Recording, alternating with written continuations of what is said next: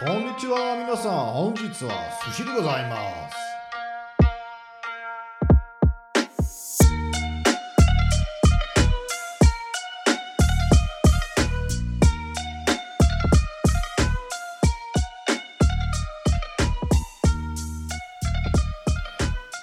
Ja, herzlich willkommen hier zum Super Sushi Marathon im Februar 2021. Ich habe mich selbst dazu verpflichtet, einen Monat lang jeden Tag ein kleines Sushi-Häppchen rauszuhauen. Ähm, ja, kann gut sein, dass ich das am Ende bereuen werde, aber wir fangen einfach mal an. Ich gehe äh, einfach alphabetisch vor.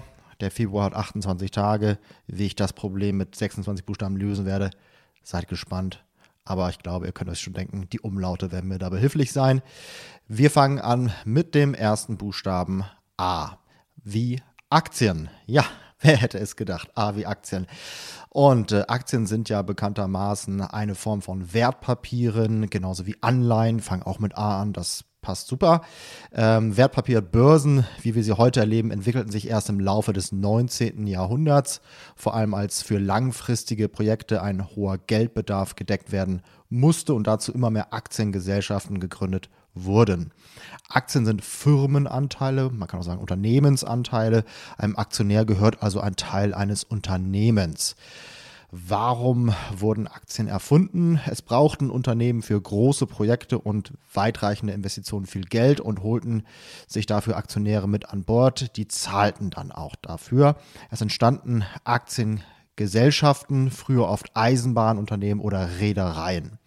Der Aktionär trägt als Miteigentümer auch einen Teil des unternehmischen Risikos.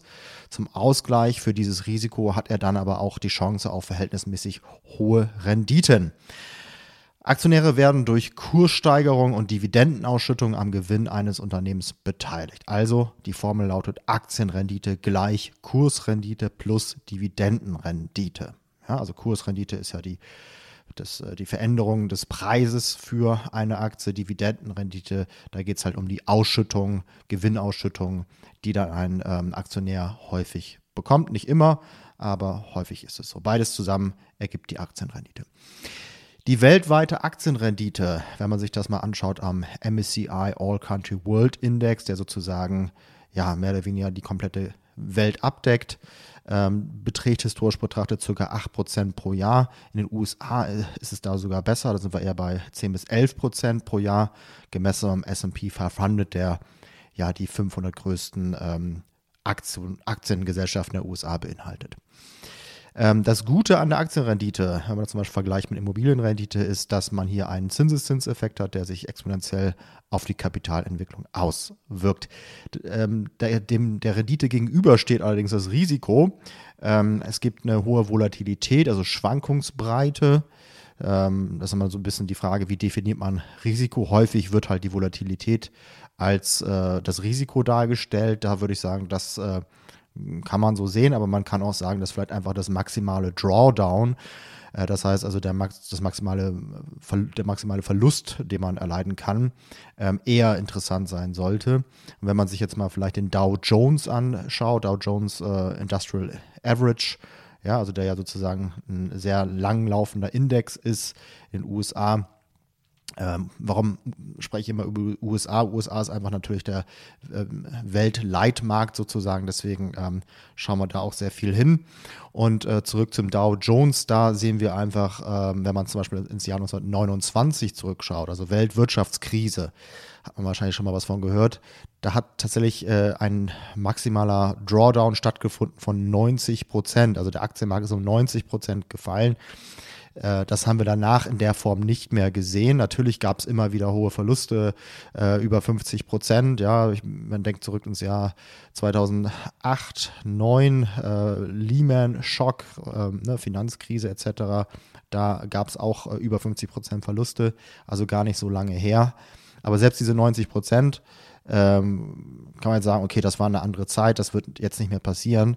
Aber ähm, ich sage mir, man muss zumindest damit rechnen, wenn es einmal passiert ist, dass es auch ein zweites Mal passiert. Also insofern, äh, das Risiko steht einfach der Rendite gegenüber und vor allem, wenn man ans äh, äh Jahr 1929 zurückdenkt, ähm, vielleicht für die passiven Investoren da draußen, Äh, das hat tatsächlich bis in die 50er Jahre gedauert, bis man wieder plus minus null war.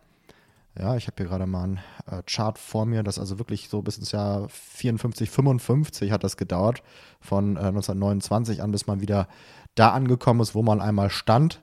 Äh, wenn man jetzt die Inflation noch mit einbezieht, dann hat es natürlich viel länger gedauert, um sein Geld zurückzubekommen. Ich glaube, bis in die 80er Jahre oder sowas. Das heißt also, da war ein Aktionär höchstwahrscheinlich äh, ja gar nicht mehr hier auf, äh, auf Erden. Ähm, also insofern ähm, das zum Thema passiven Investieren ähm, muss man natürlich bedenken, äh, sowas ist tatsächlich schon mal vorgekommen. Ähm, wenn wir jetzt auf Einzelaktien aus, äh, uns, uns äh, beziehen, da ist es natürlich so, dass man auch ein hundertprozentiges Verlustrisiko hat. Also es kann durchaus sein, dass eine Aktie auf null runterfällt. Ähm, und das Ganze, diese ganze Risikoproblematik, das stellt natürlich dann auch eine emotionale Herausforderung, speziell auch für Privatanleger dar, die dann auch vielleicht genau im falschen Moment aussteigen, im, im falschen Moment einsteigen und solche Dinge machen natürlich dann. Deshalb denke ich, braucht man unbedingt eine Strategie, die sowohl Rendite wie auch Risiko bedenkt.